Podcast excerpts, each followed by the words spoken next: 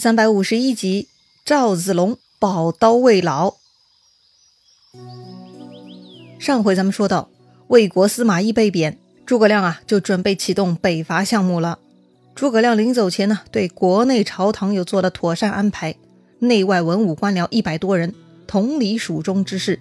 当然，更庞大的是北伐队伍，基本上啊，能征善战的人才呢，都被诸葛亮给带上了。但是啊。偏偏有一个非常重要的人物呢，不在名单之中。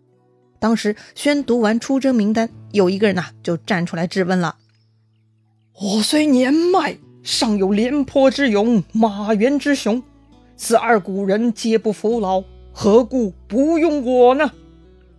哎呦，又有老将不服了。大家循声望去，说话的人呢，正是赵子龙。哎，是啊。曾经的老将黄忠、严颜等人都已经去世了，如今赵云也是老将了。看赵云不高兴了，诸葛亮就解释说：“哈，马孟起已经病故，已经是国内重大损失。如今子龙将军年事已高，万一有些差池，动摇一世英名，就会减蜀中锐气，不合适啊。还记得五虎大将吗？关羽、张飞早已去世，黄忠也在为关公的复仇战中去世。”如今马超也走了，五虎大将只剩下赵云了。这个赵云不仅仅带着开国五虎大将的光环，更是蜀国武将精神的代表。万一战败，确实很影响形象啊。这个诸葛亮说的话也真的是出自真心哈。在平叛南蛮的过程中，那种故意吃败仗的战斗全部交给魏延了，可见诸葛亮是多么不在乎魏延的颜面呐。言归正传哈，虽然诸葛亮如此解释。赵云却不肯听，他认为大丈夫能够死于疆场才是人生大幸，所以他请求当前部先锋。赵云嘛，这就是亲自示范啥叫身先士卒啊！诸葛亮还是不同意，劝赵云留在国内休养，但赵云坚持要出战，还说呢，如果不让他当先锋，他就一头撞死在这儿。哎呦，见赵云如此坚持，诸葛亮呢，只能退一步了。他说：“必须得有人陪同，才允许赵云当先锋。”这个时候，邓芝站出来主动请缨。上一回邓芝出使东吴非常成功，诸葛亮很高兴，所以就同意邓芝陪同赵云，拨付精兵五千，十名副将，就正式任命赵云当先锋了。人马调拨完毕，诸葛亮三十万大军就出征了。很快，消息就被魏国那边探知，魏国皇帝曹睿是吓了一跳啊！哎呀，诸葛亮杀过来了！派谁为将去退走蜀兵呢？这个时候有人主动请缨了。不过这位啊不是什么有名的大将，只是呢他跟蜀国有杀父之仇，所以听说诸葛亮带兵屯于汉中，他就急切的跳出来。在汉中有杀父之仇的谁呀？哎，上一次魏蜀汉中之战还是曹操在的时候，大将夏侯渊呢就死于黄忠刀下。这会儿跳出来要为父报仇的就是夏侯渊的儿子。名叫夏侯茂，夏侯茂字子修，其实嘛已经过继给了夏侯惇。不过他跟夏侯渊的父子血缘关系还在呢，为父报仇嘛也是应该的。其实夏侯茂并不是什么特别的人才，他性子急，而且为人小气吝啬，本来在朝中是没啥人望的。只不过曹操感念夏侯渊战死汉中，就把自己的女儿清河公主许配给了夏侯茂，招他为驸马。之后夏侯茂才出人头地的。夏侯茂手中掌握兵权，但其实从来没有出战过，完全就是纸上谈兵的那种。此刻夏侯茂请战，经验不足的皇帝曹睿呢，也没有多想就同意了，当即任命夏侯茂为大都督，调拨关西各路军马给他带去前线迎敌。皇帝是没经验，但是他旁边还有好几个老奸巨猾的臣子嘛。司徒王朗呢就站出来劝谏，说这个夏侯驸马没打过仗，恐怕难以对付诸葛亮啊。王朗这回没说错哈，诸葛亮足智多谋，就算是久经沙场的老将都难以应付，更何况是没有经验的夏侯驸马呢？但是夏侯茂不领情，他愤怒了，他斥责王朗说：“王司徒莫非勾结诸葛亮要当内应吗？哼，我从小跟着父亲学习韬略，精通兵法，你敢欺负我年幼？我要是不能生擒诸葛亮，就不回来见天子了。真是初生牛犊不怕虎啊！”好意相劝，这货听不进啊，还随意给王朗扣一个勾结诸葛亮的帽子，王朗自然就闭嘴了。估计呢，王朗心里要骂了哈，你个蠢货，自寻死路！老夫为你着想，你还敢诬赖老夫？哎，被诸葛亮欺负了，也是你活该呀！好了，没人敢反对了。于是呢，夏侯茂就雄赳赳、气昂昂出发了。他倒是挺尽责哈，当天就辞别皇帝，连夜赶到长安，调集关西各路军马，合计二十多万，就准备去抵御诸葛亮了。话说此刻的诸葛亮大军呢，已经来到了沔阳。这个沔阳就在今天陕西勉县哈。马超守汉中，病逝于此。于是诸葛亮呢，令马岱挂孝，亲自前去祭奠马超。马超毕竟是五虎大将之一，为刘备拿下成都立下了很大功劳。而且马超出身名门，是刘备集团中政治地位比较高的一位武将。诸葛亮在南蛮受到马超祖上伏波将军马援的英明护佑，如今经过马超之墓，必然也要来祭奠追思了。这个时候呢，探哨来报。说魏国派出驸马夏侯茂带兵出来了。一听说魏国领军的是夏侯茂，魏延很激动哈。为啥呢？因为魏延认为夏侯茂是高粱子弟，懦弱无谋。魏延是非常有把握搞定这厮。啥叫高粱子弟呢？高粱这两个字哈，高呢是膏药的膏，意思就是肥肉；粮嘛就是栋梁的梁，代指所有的粮食。这两个字放在一起的意思啊，就是美味佳肴、奢侈生活。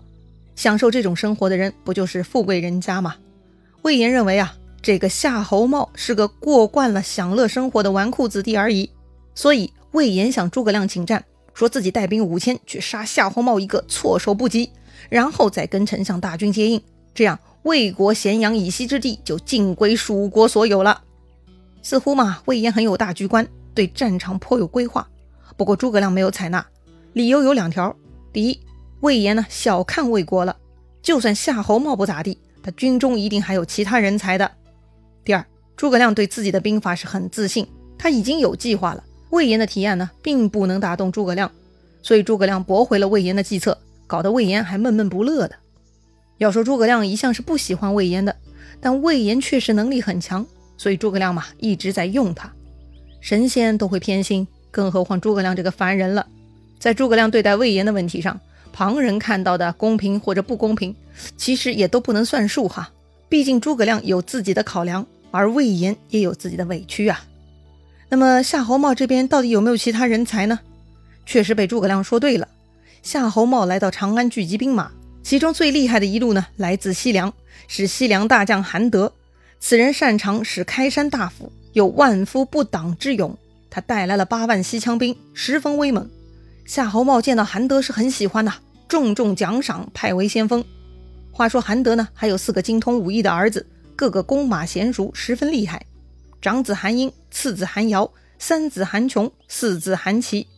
这天呢，他们行军来到了凤鸣山，遇到了蜀军先锋赵云。韩家父子呢，就跟赵云来车轮战了。先是韩德长子出来挑战赵云，不出三个回合。老将赵云一枪刺死了韩英，见大哥被杀，老二、老三、老四呢都陆续冲上来围攻赵云，搞了一个三打一。赵云手下副将们看子龙将军是全然不惧，枪法不乱，他们也没人敢随意跳进来插手。众人呢就在旁边紧张观战，观察事态进展。没想到三打一的情况下，最后上场的老四韩琦居然先撑不住了，他也被赵云刺中落马。这一次呢，西凉阵中偏将动作很快，把落马的韩琦给急救出去了。韩琦下场露出空当，赵云拖枪冲了出去。看赵云要跑，老三赶紧取出弓箭，对着赵云连放三箭。不过呢，都被赵云用枪拨落了。韩琼大怒，拿起自己的方天戟呢，纵马追上来，想再跟赵云对战。但此刻赵云也切换了武器，他拈弓搭箭，只射出一箭，就射中了韩琼面门。哎呀，四个兄弟二死一伤，最后还留在场上的韩家老二韩瑶是气坏了，他手举宝刀杀向赵云。赵云这回呢，索性丢下武器，直接闪过韩瑶的宝刀，空手呢就活捉了韩瑶，把他丢回自家阵中。接着赵云再度出马来找韩德，韩德没想到自己引以为荣的四个优秀的儿子全被赵云所伤，韩德对自己呢也没有把握了，吓得退入自家阵中。这么一来，韩德手下西凉兵呢，也都开始害怕了。自家最厉害的老大都退缩了，更何况小兵们呢？再说赵云威名远扬，西凉众人也都是有所耳闻的。看赵云现在气势强劲，众人呢都畏缩不敢前进了。这么一来，赵云单枪匹马往来冲突，又如入无人之境啊！这个场景呢，就跟他当年在当阳长坂坡一样。赵云虽然年纪大了，但是他风华不减当年呐。看子龙将军大胜，随军的邓芝呢，就率领蜀兵趁势掩杀，把西凉兵打了个大败。这次西凉兵败得很惨，主将韩德自己都差点被赵云擒住，他丢盔弃甲钻小路才得以逃脱，狼狈到了极点。话说蜀军大胜，回营之后呢，邓芝向赵云道贺，说将军年近七旬，英勇不减当年呐。今日阵前力斩四将，真是世所罕见呐。赵云呢，倒也没有很骄傲，不过他也说了，丞相以为我年迈不能用，今日一战也算给个交代吧。于是呢，就派人将韩瑶和告捷书一起送给诸葛亮了。